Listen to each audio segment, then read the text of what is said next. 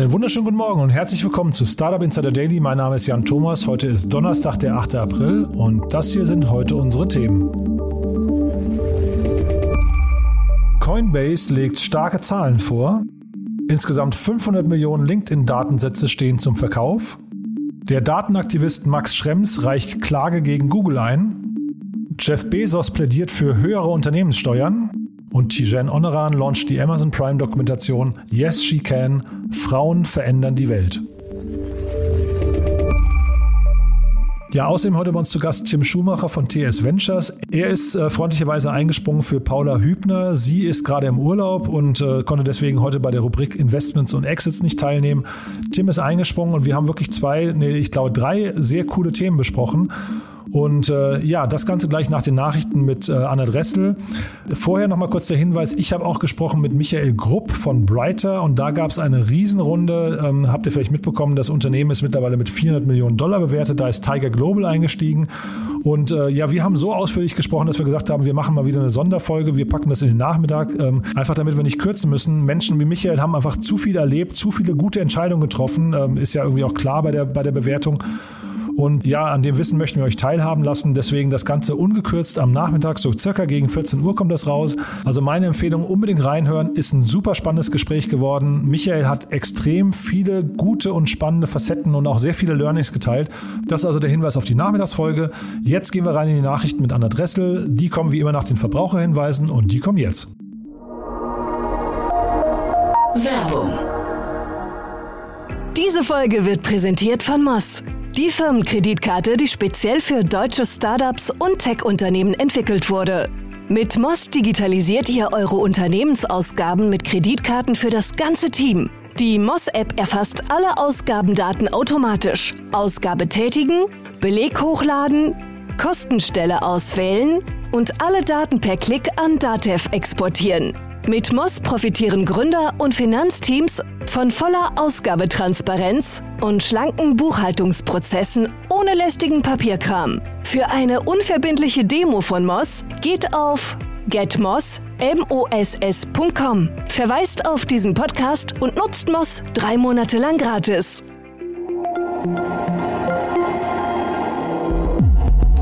Startup Insider Daily Nachrichten. Coinbase, die US-amerikanische Handelsplattform für Kryptowährungen, geht an die Börse. Und ich mache hier und jetzt die Prognose. Der Börsengang von Coinbase wird mit Abstand das wildeste Spektakel, das wir in diesem Jahr an der Börse sehen werden. Coinbase mit starken Zahlen. In einer Woche, am 14. April, wird der führende Bitcoin-Händler Coinbase seinen Börsengang vollziehen. Marktbeobachter erwarten eine Bewertung von 100 Milliarden Dollar. Im Vorfeld des IPOs gab Coinbase Einblicke in sein letztes Quartal und präsentiert ein starkes Wachstum. Das Unternehmen verzeichnet inzwischen 56 Millionen verifizierte Benutzer. Ende 2020 waren es noch 43 Millionen. Diese sorgen für 6,1 Millionen monatliche Transaktionen bei einem Handelsvolumen von 335 Milliarden Dollar. Das auf der Plattform verwaltete Vermögen beläuft sich auf rund 223 Milliarden Dollar, was einem Marktanteil von 11,3 Prozent bei Kryptowährungen entspricht. Davon stammt rund die Hälfte, also 122 Milliarden Dollar, von institutionellen Investoren. Kritiker sehen bei Coinbase zwar eine große Abhängigkeit vom Bitcoin, dies dürfte dem Börsengang und der kurzfristigen Entwicklung jedoch wenig schaden. »500 Millionen LinkedIn-Datensätze stehen zum Verkauf. Nicht nur Facebook war Ziel einer Hackerattacke, auch die Microsoft-Tochter LinkedIn vermeldet einen umfangreichen Datendiebstahl. Wie das Magazin Cyber News berichtet, werden in Untergrundforen mehr als 500 Millionen Datensätze des Business-Netzwerks zum Kauf angeboten. Diese Datensätze enthalten zwar keine Passwörter und Anmeldeinformationen, dafür aber sämtliche im Profil gespeicherte Daten wie Namen, E-Mail-Adressen und Werdegang. LinkedIn kommentierte die Vorgänge wie folgt. Aktuell ist die Untersuchung des Vorfalls noch nicht abgeschlossen. Allerdings scheint der veröffentlichte Datensatz öffentlich einsehbare Informationen zu enthalten, die von LinkedIn abgegriffen und mit Daten von anderen Websites oder Unternehmen kombiniert wurden. Die US-amerikanische Überwachungsgesetzgebung muss sich nun ändern, wenn Amerika weiterhin in großen Mengen Daten von europäischen Bürgerinnen verarbeiten möchte. Max Schrems reicht Klage gegen Google ein. Er dürfte der Albtraum des internationalen Tech-Konzerns sein. Der österreichische Jurist und Datenschutzaktivist Max Schrems kämpft seit Jahren erfolgreich gegen Google, Facebook und Co. und zwingt sie zum Einhalten europäischen Rechts. Jetzt hat Schrems bzw. dessen Datenschutzorganisation NOYB, None of Your Business, in Frankreich eine Klage gegen Google eingebracht. Dabei geht es um Googles Tracking Code AAID, Android Advertising Identifier, eine versteckte ID, die es Google ermögliche, Nutzer zu verfolgen und Informationen über das Online- und Offline-Verhalten zu kombinieren. Damit verstoße Google gegen die europäische E-Privacy-Richtlinie, der zufolge eine eindeutige Zustimmung der Nutzer vorzulegen habe. Wir müssen jetzt Veränderung anstoßen. Wir schaffen das auch nur gemeinsam. Und The time is now. Time is the now. time is now. Yes, she can. Frauen verändern die Welt.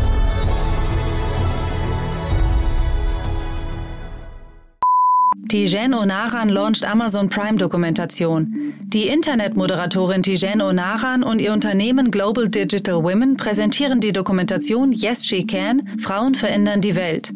Der einstündige Film zeigt Frauen, die Strategien für den Weg zu mehr Chancengleichheit aufzeigen. Dabei kommen neben Tijen Onaran auch Wiebke Ankersen, Geschäftsführerin der Albright Stiftung, die bayerische Staatsministerin für Digitales Judith Gerlach, Kulturwissenschaftlerin und Autorin Susanne Arndt sowie zahlreiche Gründerinnen, Wissenschaftlerinnen, Expertinnen und Geschäftsführerinnen zu Wort. Ihr gemeinsames Anliegen ist der Kampf für Gender Equality, also der gesetzlichen Gleichstellung von Männern und Frauen am Arbeitsplatz. Diese sei zwar seit 40 Jahren gesetzlich garantiert, dennoch zeige die Realität, dass Deutschland im internationalen Vergleich hinterherhinke. Die Gender Diversity Dokumentation ist ab Mai auf Prime Video zu sehen. Heard about a website called Cameo. They'll make videos for people. It's called Cameo. There's a bunch of different celebrities on there. I heard about Cameo. Cameo. Cameo. Cameo. Have you heard about this? Google testet Selfie-Videos für Produktsuchen. Der Suchmaschinenbetreiber Google setzt künftig auf die Informationsvermittlung via Videocontent. Bei den sogenannten Cameos handelt es sich um kurze, vertikale, Selfie-ähnliche Videos, bei denen Personen direkt bei Google Auskunft auf relevante Fragen abgeben. In einem ersten Testlauf rund um das Thema Staubsauger werden im Knowledge Panel Videos von verifizierten Influencern angezeigt, die bestimmte Fragen zu Staubsaugern beantworten, beispielsweise die Frage, wie man das richtige Staubsaugermodell findet. Die Videos, die dank TikTok oder Reels stark an die Rezeptionsmuster vieler Nutzer anknüpfen, werden künftig womöglich Teil der Standardsuchergebnisse. Unklar sei jedoch derzeit noch, wie der Content generiert wird. TechQuartier is a startup and innovation hub. For two years now, uh, it's the symbol for an ongoing revolution in Frankfurt and the region.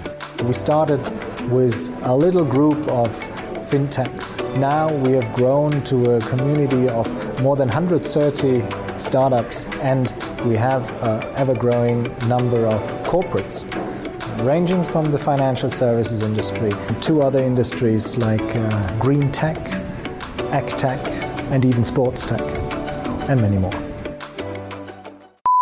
Frankfurter Tech-Quartier soll zentrale Startup-Anlaufstelle werden. Wenn es nach dem Willen der hessischen Landesregierung geht, soll das bislang auf Tech-Startups spezialisierte Tech-Quartier in Frankfurt künftig als zentrale Anlaufstelle für alle Gründer aus Rhein-Main fungieren. Einen entsprechenden Auftrag hat das Wirtschaftsministerium nun für drei Jahre erteilt. Das Land Hessen wird das Projekt künftig mit rund 150.000 Euro pro Jahr fördern. Das Tech-Quartier beschäftigt derzeit bis zu 30 Beschäftigte, möchte sich laut Geschäftsführer Sebastian Schäfer aber personell verstärken. Hessen droht in der deutschen Start-up-Szene der Absturz in die Bedeutungslosigkeit und hat den Anschluss an die Start-up-Metropolen Berlin, München und Hamburg längst verpasst. Von den gut drei Milliarden Euro, die Kapitalgeber vergangenes Jahr in neue Unternehmen investierten, flossen laut des EY Startup Barometers gerade einmal 43 Millionen Euro nach Hessen und damit weniger als nach Sachsen. Mark Zuckerberg nutzt kein WhatsApp. Offensichtlich vertraut Mark Zuckerberg seinem eigenen Messenger WhatsApp nicht. Wie durch den massiven Facebook-Leak der letzten Tage bekannt wurde, gibt der Facebook-Gründer Signal den Vorzug. Im Zuge der Datenveröffentlichung von über 500 Facebook-Nutzern wurde auch die Handynummer von Zuckerberg veröffentlicht, für die auch ein Signal-Konto existiert. Es ist jedoch nicht bekannt, ob Mark Zuckerberg seinen Signal-Account überhaupt noch nutzt und falls ja, in welchem Umfang. Viele Prominente ziehen Signal, WhatsApp wegen seiner besseren Privatsphäre vor. We support the Biden administration's focus on making bold investments in American infrastructure. We recognize this investment will require concessions from all sides. Bezos' statement of support comes after the largest U.S. online retailer faced criticism from the White House, Congress, and social media for paying little or no federal income taxes. Jeff Bezos plädiert für höhere Unternehmenssteuern. Es mutet bizarr an, wenn sich einer der größten Steuervermeider für höhere Abgaben ausspricht.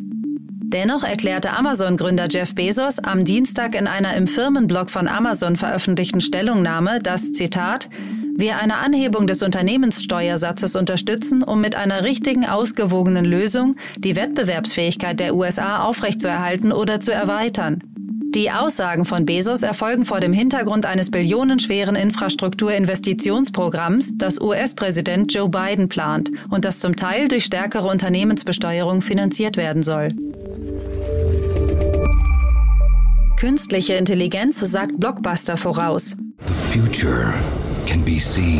Forscher der Universität in Granada und Cadiz haben mehr als 25.000 Kernelemente in fast 11.000 Filmen untersucht um zu ermitteln, wie diese miteinander in Verbindung stehen. Diese Informationen haben sie mit Nutzerbewertungen und Beliebtheitsgrad von Blockbustern aus der Internet Movie Database abgeglichen und sämtliche Informationen an ein auf künstlicher Intelligenz basiertes System übergeben, das fortan in der Lage sein soll, vorherzusagen, welche Elemente ein Film braucht, um ein Kassenschlager zu werden. Das System könne zwar noch nicht automatisiert schreiben, soll aber Regisseure und Drehbuchautoren bei ihrer Arbeit unterstützen und ermitteln, welche Kombination von Ideen die besten Erfolgsaussichten hätten. In einem nächsten Schritt sei es denkbar, dass die Software auch eigene Drehbücher produziert, so der Informatiker Pablo Garcia Sanchez von der Universität Granada. Soweit die Startup Insider Daily Nachrichten von Donnerstag, dem 8. April und damit zurück zu Jan Thomas. Startup Insider Daily, Investments und Exits.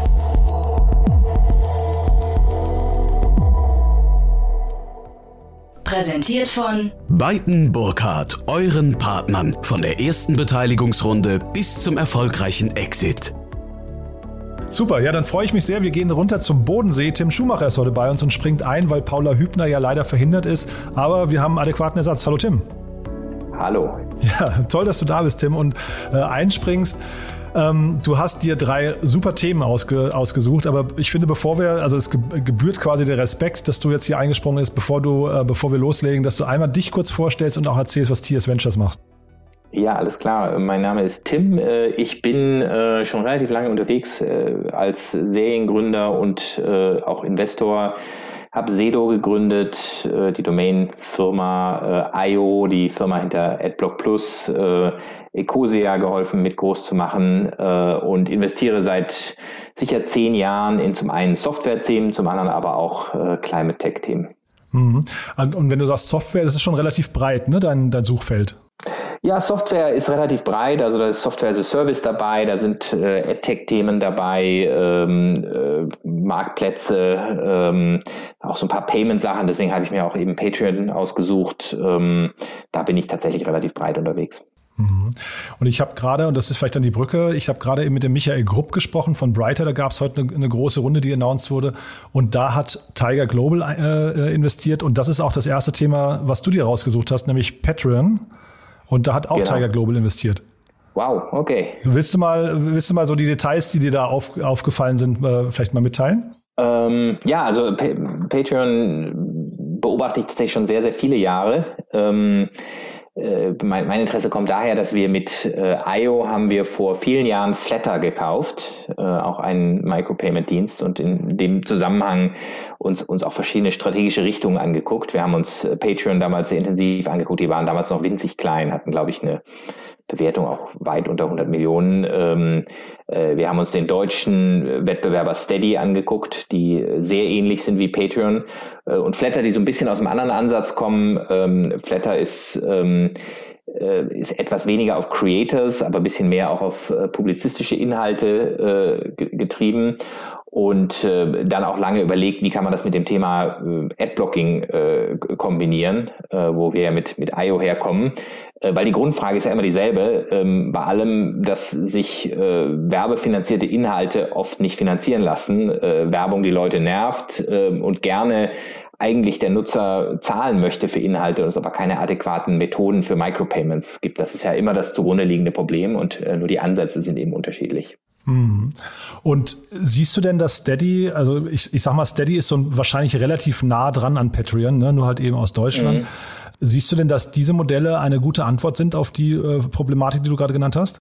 Ähm, also auf jeden Fall. Man muss natürlich sagen, äh, Patreon und auch Steady sind äh, da deutlich erfolgreicher als Flatter, ähm, weil sie eben, und ich glaube, das ist das, was ich so über die Zeit gelernt habe, sie stellen die Leser-Creator oder, oder Zuschauer-Creator-Beziehung in den Mittelpunkt. Und das ähm, funktioniert tatsächlich sehr gut, weil der, der Nutzer eben eine quasi persönliche Beziehung hat oder glaubt zu haben mit äh, eben dem, dem YouTuber oder dem Twitcher oder wem auch immer und dann auch bereit ist, äh, da äh, zu zahlen und ähm, äh, in vielen Fällen dann auch was Besonderes dafür bekommt. Und der Flatter-Ansatz ist ja ein bisschen fast altruistischer, dass der Kunde über äh, ein Budget, ein Budget ins Web gibt. Also der, der Flatter-Ansatz äh, im, im Grunde war ja zu sagen, ich, ich gebe zum Beispiel fünf Euro und dann schaut Flatter, ähm, wie ist dein Internetnutzungsverhalten ähm, und verteilt das entsprechend dem. Und wenn ich eben, was weiß ich, 20 Prozent meiner Zeit eben auf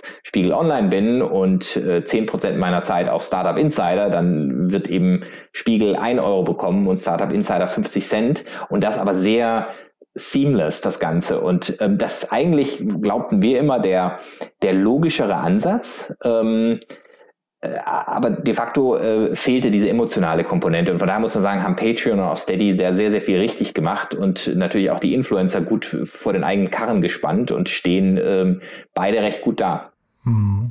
Bevor wir jetzt über die Runde bei Patreon noch sprechen, du musst, glaube ich, einmal, weil ich finde das ja sehr faszinierend, Flatter ist ja von Peter Sunde gegründet worden. Ja, ne? genau. Und das ja. musst du vielleicht nochmal kurz erzählen. Also die, das finde ich ja schon eine, eine sehr spannende Persönlichkeit. Ja, super spannend. Äh, ist, auch ein, ist auch ein guter Typ. Ähm, wir haben ihn ja in dem Zusammenhang äh, sehr gut kennengelernt.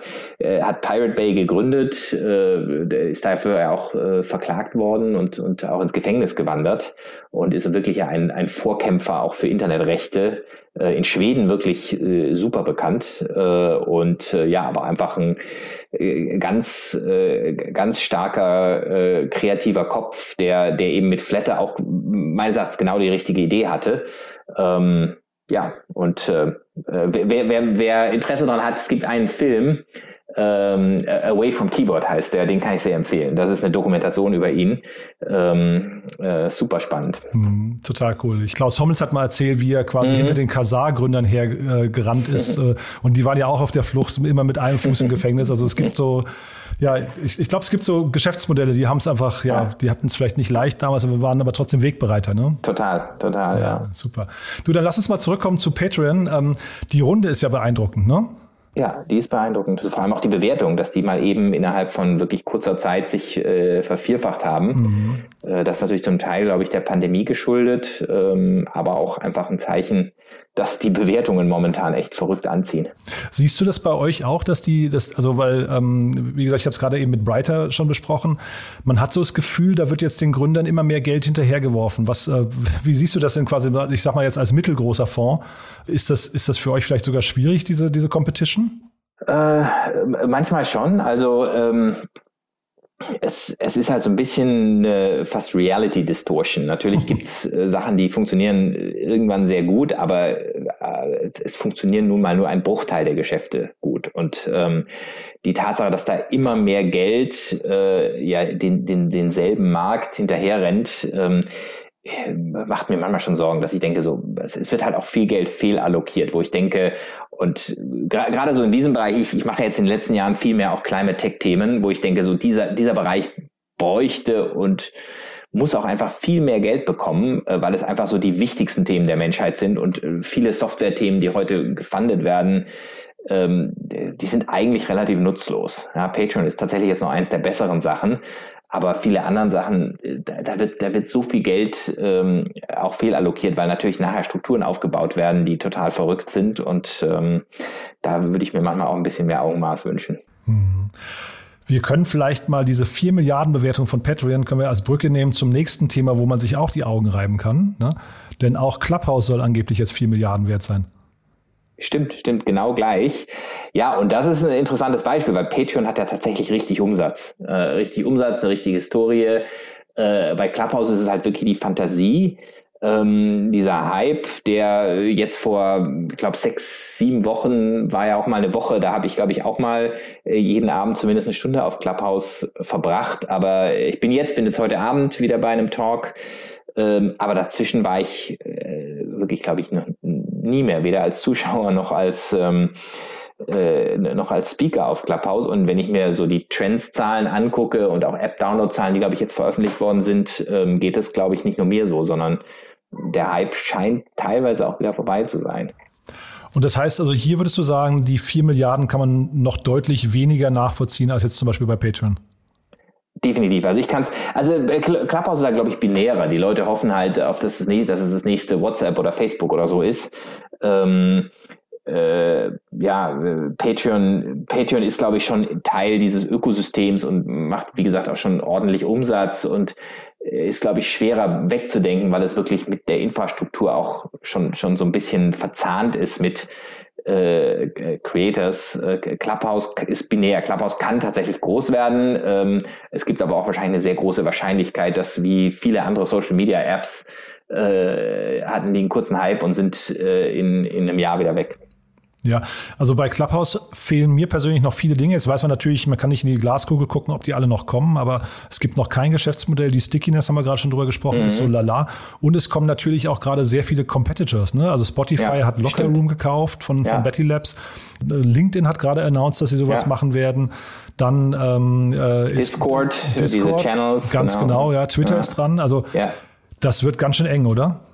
Äh, ja, absolut. Und ähm, äh, das, das war in der Vergangenheit auch so. Es gab Fälle, ähm, ich weiß gar nicht mehr, wie das bei Twitter hieß, diese äh, Mo jetzt Moments App, da gab es auch mal so einen Hype, ähm, Meerkat, genau. Meerkat, genau ja. äh, die Paris waren auch, sind ja, gekommen ja. und plötzlich waren sie in andere Funktionen integriert und es ist immer diese Frage, diese Grundfrage bei einem Unternehmen, ist es is it a feature, is it a product mhm. or is it a company? Und ja. ähm, die meisten starten als Feature und manche, manche schaffen es daraus eben eine Company zu machen. Ja, bei, bei Snapchat zum Beispiel haben ja auch viele gesagt, so, ah, das ist, ist, ja nur, ist ja nur ein Feature, das Ding verschwindet halt nach 24 Stunden.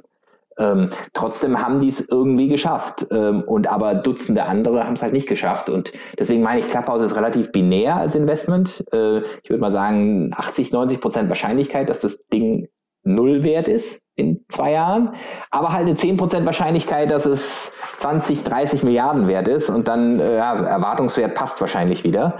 Äh, und, und so erklärt sich auch die Bewertung, aber es ist definitiv schon ein echter Gamble. Also mir fehlt jetzt nur noch, dass die demnächst sagen, sie machen einen Spec. das ist absolut, das würde passen. Ja, das wäre so die, die wirklich passen, die, ja, Luftnummer ja. dann äh, heiße Luft im Quadrat. Ne? Ich finde das dritte Thema, was du mitgebracht hast, das klingt aber dafür nach umso mehr Substanz, ne? Ja, das dritte ist, ähm, und ich habe es mir tatsächlich auch deswegen ausgesucht, weil ich eine Sache mal haben wollte, die auch wirklich einen einen äh, ökologischen Nutzen hat. Ähm, ich würde es nicht direkt als Climate Tech äh, bezeichnen, aber äh, ich, ich suche ja mehr und mehr, suche ich nach Unternehmen, die Sinn ergeben. Ähm, das hat bei mir angefangen mit meinem Investment in Ecosia, wo, ich ja eingestiegen bin, als die drei Leute waren und dann auch sehr tatkräftig mitgeholfen habe. Nachher haben wir es in eine Stiftung umgewandelt. Aber seitdem mache ich eigentlich seit zehn Jahren mache ich mehr und mehr eben unter, also mache ich Investments, die, die, die einen ökologischen Sinn haben in meinem Fall. Ähm, äh, genauso gut finde ich natürlich Sachen, die sozialen oder gesundheitlichen und anderen äh, Nutzen haben. In meinem Fall habe ich mich jetzt auf ökologische Themen konzentriert, Dinge wie Zola, die Solarfirma, Surplus, der Supermarkt ähm, und andere mehr. Und ähm, und, und, und tatsächlich dieser Used-Markt, ähm, da habe ich auch mal eine Sache gehabt, Staffel, die hat bei mir nicht funktioniert. Ähm, Äh, aber das finde ich tatsächlich so eine ganz simple Geschichte, die aber wahnsinnig wichtig ist für uns alle, dass wir eben nicht immer nur neue Sachen kaufen, sondern dass wir einfach die vielen Sachen, die wir haben, dass es mehr eben in, in den Tausch wieder geht. Also das, was man unter Circular Economy ja auch bezeichnet, äh, Dazu gehört Sharing, dazu gehört Mieten, dazu gehört eben Verkaufen, refurbished. Ähm, und dass es einfach viel mehr dieser Gedanke gibt, man muss nicht alles irgendwie permanent produzieren. Und da finde ich es dann toll, wenn eben mal so ein Unternehmen, gibt es ja in Deutschland auch einige, Momox, äh, Rebuy, solche Sachen, äh, wenn da mal so eine größere äh, Investmentrunde stattfindet, weil da finde ich wirklich ist ein echter Nutzen da. Hm. Ja, und hier geht es um Gebrauchtkameras, ne? also MBP oder MBP oder wie auch immer äh, werden die ausgesprochen. Ne? Siehst du das dann, also weil du gerade Momox ansprichst, dass man sich auch in dem Segment schon immer mehr spezialisieren sollte? Ähm, ja, ich glaube, da wird es beides geben, wie, wie, wie beim sonst im E-Commerce auch. Es wird äh, Spezialisten geben, es wird Generalisten geben. Äh, es gibt manche Produkte, die eignen sich, glaube ich, für Generalisten. Jetzt bei so einem technisch ein bisschen komplexeren Produkt, wo man vielleicht auch, ähm, äh, wo man auch vielleicht Reparaturen anbietet, äh, da sind, glaube ich, Spezialisten schon gut. Ähm, äh, gut bedient. Bei uns im, im, Haus in Köln zum Beispiel sitzt äh, der, der, Mieter im anderen Stockwerk ist Kronex. Das ist auch so ein Fall. Ja, Luxus Wollte ich gerade fragen, genau. Da, ja. da, da, muss man auch eben Experte für sein. Ja, da, da gibt's da gibt's Fakes, da gibt's muss man reparieren, vielleicht mal was irgendwie ein bisschen aufhübschen. Und da macht es total Sinn, so einen Player wie Kronex zu haben, der, der diese ganze Wertschöpfungskette bedient und auch super speziell ist. Ich glaube, bei anderen Produkten wiederum, jetzt Bücher, CDs, äh, auch viele andere Sachen, da ist es egal. Da muss man eigentlich nur Logistiker sein. Und deswegen glaube ich, wird es Platz für beide geben. Hm, da ist auch dann der Warenkorb nicht, nicht äh, so, dass er ja, genau. entschädigt. Ne? Genau. genau. Ähm, die Eckdaten, die haben ja hier eine ganze Menge Zahlen veröffentlicht. Ist, würdest du sagen, das sind solide Zahlen oder, oder ist da auch schon ein bisschen, bisschen diese, sag mal, dieser, dieser Hype drin, dass man gerade zu viel billiges Geld hat? Nee, also das finde ich ganz solide Zahlen. Also dass sie äh, jetzt dieses Jahr 139 Millionen Umsatz machen, natürlich das Gross Merchandise Value, ja. Es gibt ja zwei Arten von Umsatz. Es gibt eben Umsatz, der eher Außenumsatz ist und es gibt eben Innenumsatz und da muss man immer so ein bisschen aufpassen, wenn man zum Beispiel eine Software-as-a-Service-Firma vergleicht mit einer E-Commerce-Firma und das ist eine E-Commerce-Firma, dann sind das äh, unterschiedliche Qualitäten, aber gerade in diesem Gebrauchtbereich können ja man, manchmal die Margen sogar höher sein, ja, weil man äh, billig einkauft ähm, äh, und, und weil, weil die Leute in dem Moment, wo sie eine Sache loswerden wollen, ja, haben sie, haben sie eine andere Preisvorstellung. Man hat dafür aber natürlich oft äh, hohe, hohen Bedarf an Working Capital, weil viel auf Lager liegt. Äh, aber heute ist Geld wieder billig, ähm, äh, Zinssatz null oder sogar negativ, äh, dann äh, ist das gar nicht so schlimm. Und von daher äh, muss man so ein bisschen die Qualität des Umsatzes angucken, aber ich finde es insgesamt sehr beeindruckend, äh, was die geschafft haben. Und die sind ja auch nicht erst seit gestern unterwegs, sondern machen das seit zehn Jahren. Das, das wollte ich gerade sagen. Ich, das finde ich sehr spannend bei denen. Die haben jetzt, die haben zehn Jahre auf dem Buckel, aber haben in diesen zehn Jahren davor erst 20 Millionen eingesammelt. Ja. Das heißt, plötzlich kommt da halt nochmal so ein Boost. Und deswegen habe ich ja. da so ein bisschen rausgelesen, das könnte damit zu tun haben, dass das Geld gerade so günstig ist. Das äh, kann tatsächlich sein. Und ähm, dann macht es einerseits natürlich Sinn, auch dass ein Unternehmen, was vielleicht wirklich bootstrapped ist, also mit Eigenmitteln groß geworden ist, sich jetzt äh, am, am, Kapitalmarkt bedient, um auch gegen große Konkurrenten bestehen zu können, die vielleicht äh, Finanzierungsrunden machen. Auf der anderen Seite, das sehe ich halt auch immer wieder, kann Geld auch viel zerstören. Also ich kenne echt Unternehmen, die total solide gewirtschaftet haben und dann haben die eine für ihre Verhältnisse große Finanzierungsrunde gemacht und das hat das Unternehmen komplett zerlegt, weil dann baust du äh, äh, baust du Personal auf und du ähm, du, du du gibst plötzlich deine, du gibst deine fiskalen Tugenden sozusagen auf und äh, wenn dann der Umsatz nicht nachzieht, kriegst du oft die Kosten nicht schnell genug runtergezogen. Und ähm, dann kann das tatsächlich einem Unternehmen auch das Genick brechen. Deswegen ähm, ist das durchaus sinnvoll, sich die Taschen voll zu machen, aber man sollte auf keinen Fall seine fiskale Disziplin äh, über den Haufen schmeißen. Und äh, wenn man das schafft, kann man richtig groß werden, äh, aber es ist gefährlich auch. Eben gerade für Unternehmen, die es nicht gewohnt sind, viel Geld in der Tasche zu haben äh, eben diese sogenannten Bootstrapped äh, Companies. Finde ich super spannend, was du gerade sagst. Ist das ein genereller Hinweis dann auch? Kann man sagen, dass also Wachstum oder Geschwindigkeit an der Stelle nicht alles ist, ja? Absolut, absolut. Das ist ein, äh, tatsächlich kann man das als generellen Hinweis äh, äh, verstehen, selbst wenn ein Unternehmen, ich sag mal, zwei Jahre alt ist, bootstrapped ist und dann eine Runde von einer Million macht, dann ist das für die genauso viel Geld wie jetzt hier für MB, MPB, die jetzt 91 Millionen haben, nachdem sie vorher über viele Jahre nur 20. Das ist ja immer, Geld ist ja immer relativ und ähm, da muss man einfach aufpassen als äh, Gründerteam, dass man, dass man da trotzdem weiter diszipliniert bleibt. Hm, total spannend. Dann vielleicht letzte Frage dazu noch, Tim. Ähm, wir haben in den letzten Tagen hier relativ häufig über Venture Debt gesprochen. Das kommt jetzt irgendwie auch gerade mhm. massiv nach Deutschland, auch jetzt bei euch in Köln, wo du ja eigentlich sitzt, ist äh, Riverside jetzt, glaube ich, heißen sie, ähm, mhm, gerade aus Amerika ja. gekommen. Äh, ist das ein Thema, wo du Gründern, äh, wo du Gründer ermutigst, sich das anzugucken oder sagst du eher, nee, also das ist eigentlich zu teuer oder, oder ist es zu billig? Ich weiß gar nicht genau. Also wie, wie stehst du denn zu Venture Debt? Ähm, also ich habe auch eine Firma, da nutzen wir Venture Debt und das kann eine Alternative sein. Ja, wie alles hat es Vor- und Nachteile. Äh, der große Vorteil ist, dass man nicht äh, dilutet oder nur zu einem kleinen Teil dilutet äh, als Gründer. Ähm, der Nachteil ist, es ist Debt, das heißt, es muss zurückgezahlt werden und äh, das äh, gibt natürlich den Kapitalgebern auch manchmal noch andere Druck- und Steuerungsmittel. Ähm, und äh, da ist mehr im Kleingedruckten als zum Beispiel bei zumindest guten VCs. Und von daher äh, kann es gerade in der Phase, wo man eigentlich kurz vor Profitabilität steht, äh, ein skalierbares Geschäftsmodell hat, da kann es total Sinn machen. Man ist aber in der Regel in einem anderen Größenstadion. Also es ist eher die Frage, zum Beispiel Venture Debt oder Series B, aber es ist selten die Frage Seed oder Venture Debt. Das ist einfach eine andere Phase. Deswegen wie alles andere, äh, es hat gewisse Einsatzzwecke und äh, dafür kann man es gut nutzen und äh, sollte sich aber natürlich dann auch äh, bewusst machen, dass es ja Vor-, und Nachteile hat. Ich kam wegen MPB äh, jetzt hier drauf, weil ich glaube, ja. das wäre so ein typischer Case gewesen. Total, ne? total, ja, ja, das stimmt. Super, Tim. Du, also ganz, ganz großes Kino, muss ich sagen. Ähm, äh, haben wir denn zu den drei Themen was Wichtiges vergessen aus deiner Sicht?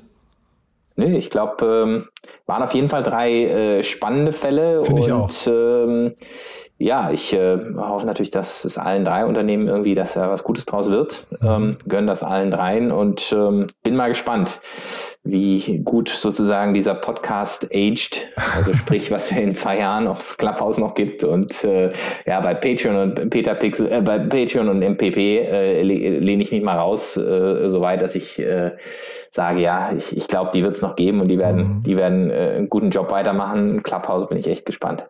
Okay, wir drücken trotzdem die Daumen. Tim, vielen, vielen Dank. Soll sich denn jemand bei, bei dir melden? Du hast ja vorhin schon ein bisschen erzählt, welche Art von Startups ihr sucht. Ähm, gibt's gibt's äh, Themenfelder, wo du sagst, die gucken wir uns gerade genauer an? Ja, total gerne. Also ähm, alle in irgendeiner Weise im Software- und digitalen Bereich. Also vielleicht mal anders gesagt, was wir nicht machen, ist äh, in der Regel Hardware-Themen. Äh, ich mache auch kein Blockchain. Äh, ähm, aber sonst bin ich relativ breit unterwegs. Wie gesagt, spezielles Interesse an allem, was einen ökologischen oder Climate Tech Fokus hat und dann ähm, auch was die Stadien angeht, von, von Pre-Seed bis so frühe Series A mache ich eigentlich alles. Äh, sehr gerne melden über die äh, TS Ventures IO oder ähm, ja einfach äh, auf LinkedIn Tim Schumacher und dann äh, mich anschreiben. Freue ich mich drüber. Super, Tim. Vielen Dank. Toll, dass du da warst. Und dann sage ich vielleicht bis zum nächsten Mal. Vielleicht ist ja, also ich will es jetzt keinem wünschen, dass er bald wieder Urlaub hat, aber ich würde mich freuen, wenn, wenn du dann wieder einspringen würdest. Aber klar, gern doch. Toll, Tim. Bis bald, ne? Ciao. Bis dann. Tschüss. Dieser Beitrag wurde präsentiert von Beiten Burkhardt, den Venture Capital Experten. Maßgeschneiderte Beratung von der Gründung bis zum Exit. Startup Insider Daily Podcast Empfehlung. Ja, das war also Tim Schumacher von TS Ventures und damit sind wir schon fast durch für heute Vormittag. Ich möchte aber euch nochmal kurz hinweisen auf den Podcast, den wir aufgenommen haben mit Dirk Weil, dem Co-Founder und CEO von Fanzone. Dort gab es gerade eine Finanzierungsrunde. Den Podcast haben wir letzte Woche schon aufgenommen. Da haben wir über die Finanzierungsrunde nicht gesprochen. Jetzt ist Porsche Ventures eingestiegen. Ja, und ihr wisst ja vielleicht, bei Fanzone geht es um das ganze Thema NFTs, also ein sehr, sehr angesagtes Thema. Äh, Fanzone macht so eine Art Panini-Album in digital. Man kann da also quasi ja, Spieler und Spielzüge und so weiter besitzen. Sie haben eine DFB-Lizenz, also ein ziemlich cooles Thema. Das Vorbild könnte sein das französische Unternehmen Sorare. Von daher hören wir vielleicht ganz kurz mal rein in den Podcast mit Dirk Weil. Und würdest du sagen, das krempelt die gesamte Wirtschaft irgendwann um? ich glaube, dass das sehr, sehr spannend sein wird und in vielen Bereichen Einzug hält und dann auch da bleibt und äh, da zu Anwendungsfällen kommt, die äh, einfach in der digitalen Wertschöpfung äh, eine große Rolle spielen werden. Also und äh, da will man auch, glaube ich, nicht nur bei im Entertainment-Bereich oder im, äh, beim Content-Creation-Bereich. Also Games ist sicherlich ein wichtiger Anwendungsfall, aber auch diese also und auch Collectibles, die auch die Sachen, die wir jetzt schon sehen, aber wir werden noch deutlich mehr darüber hinaus sehen. Da bin ich sehr überzeugt davon. Ja, also das ist meine Empfehlung. Hört euch den Podcast nochmal an. Ein super cooles Gespräch gewesen. Auf die Idee muss man erstmal kommen. Dirk und sein Team haben da ziemlich viel Weitsicht bewiesen. Von daher meine Empfehlung für heute, entweder Dirk Weil nochmal hören oder nachher um 14 Uhr ungefähr geht's weiter. Dann mit Michael Grupp von Brighter. Wie gesagt, wie gesagt, die Riesenrunde mit Tiger Global. Ein super spannendes Gespräch geworden. Das solltet ihr auf jeden Fall nicht verpassen. Bis dahin, alles Gute und tschüss.